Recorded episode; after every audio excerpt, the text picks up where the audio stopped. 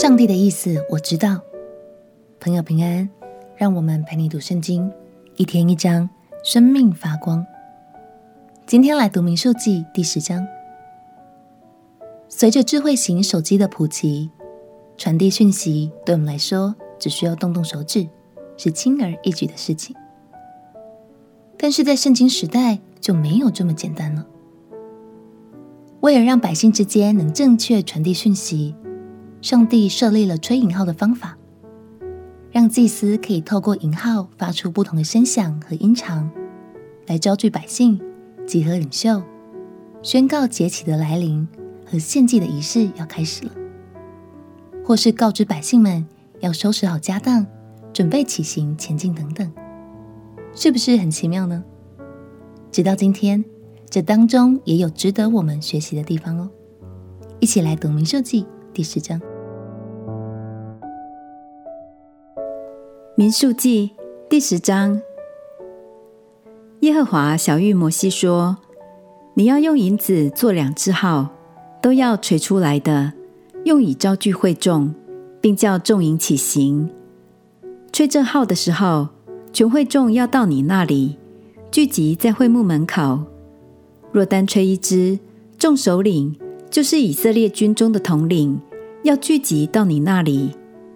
吹出大声的时候，东边安的营都要起行。”二次吹出大声的时候，南边安的营都要起行。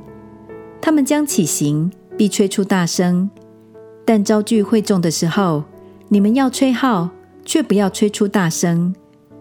亚伦子孙做祭司的，要吹这号，这要做你们世世代代永远的定例。你们在自己的地与欺压你们的敌人打仗，就要用号吹出大声。便在耶和华你们的神面前得蒙纪念，也蒙拯救，脱离仇敌。在你们快乐的日子和节期，并月朔、献燔祭和平安祭，也要吹号。这都要在你们的神面前作为纪念。我是耶和华你们的神。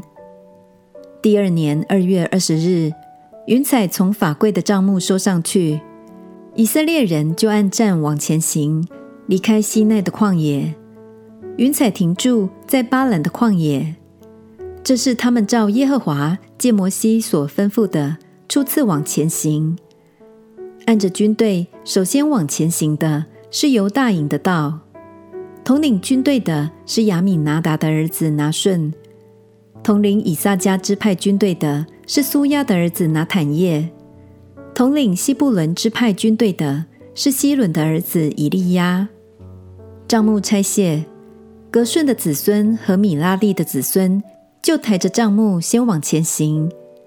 按着军队往前行的是吕便营的道，统领军队的是示丢尔的儿子以利素，统领西缅支派军队的是苏利沙代的儿子示录篾，统领加得支派军队的是丢尔的儿子以利亚撒。哥辖人抬着圣物先往前行。他们未到以前，抬帐幕的已经把帐幕支好。按着军队往前行的是以法莲营的道，统领军队的是亚米呼的儿子以利沙玛，统领玛拿西支派军队的是比大素的儿子加玛列，统领便雅悯支派军队的是基多尼的儿子亚比旦。在主营末后的是但营的道，按着军队往前行。统领军队的是亚米沙代的儿子亚希以谢，统领亚设支派军队的是俄兰的儿子帕杰，统领拿弗他利支派军队的是以南的儿子亚希拉。以色列人按着军队往前行，就是这样。摩西对他岳父米甸人刘尔的儿子何巴说：“我们要行路往耶和华所应许之地去。”他曾说：“我要将这地赐给你们。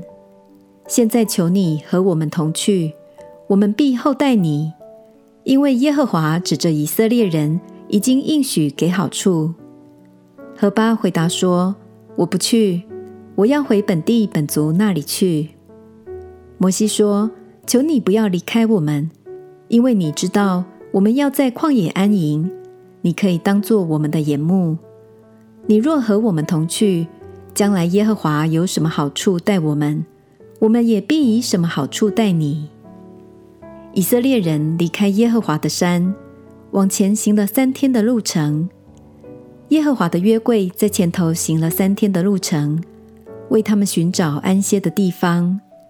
他们拔营往前行，日间有耶和华的云彩在他们以上。约柜往前行的时候，摩西就说：“耶和华啊，求你兴起，愿你的仇敌四散，愿恨你的人。”从你面前逃跑。约柜停住的时候，他就说：“耶和华啊，求你回到以色列的千万人中。”感谢神，他总是亲自带领着我们走过旷野，也为我们预备可安歇的地方。想想看，当银号会发出好几种不同的声响时，我们是不是就需要花越多的时间来熟悉？才不会认错指令呢。这就像是你和神之间的默契，我们不只要听见，更要听得懂。当你和他越亲近，就越能够分辨出他所发出的旨意和带领。鼓励你分别出时间来祷告、读经、亲近神，这些都是和神培养默契的好方法。今天开始，别再错过神对你吹响的音号喽。我们一起来祷告。亲爱的耶稣，我渴慕和你之间能拥有更亲密的关系，明白你所说的，走在你的心意和带领中。祷告奉耶稣基督的圣名祈求，阿门。祝福你可以更稳定的读经祷告亲近神，跟神培养好默契。陪你读圣经，我们明天见。耶稣爱你，我也爱你。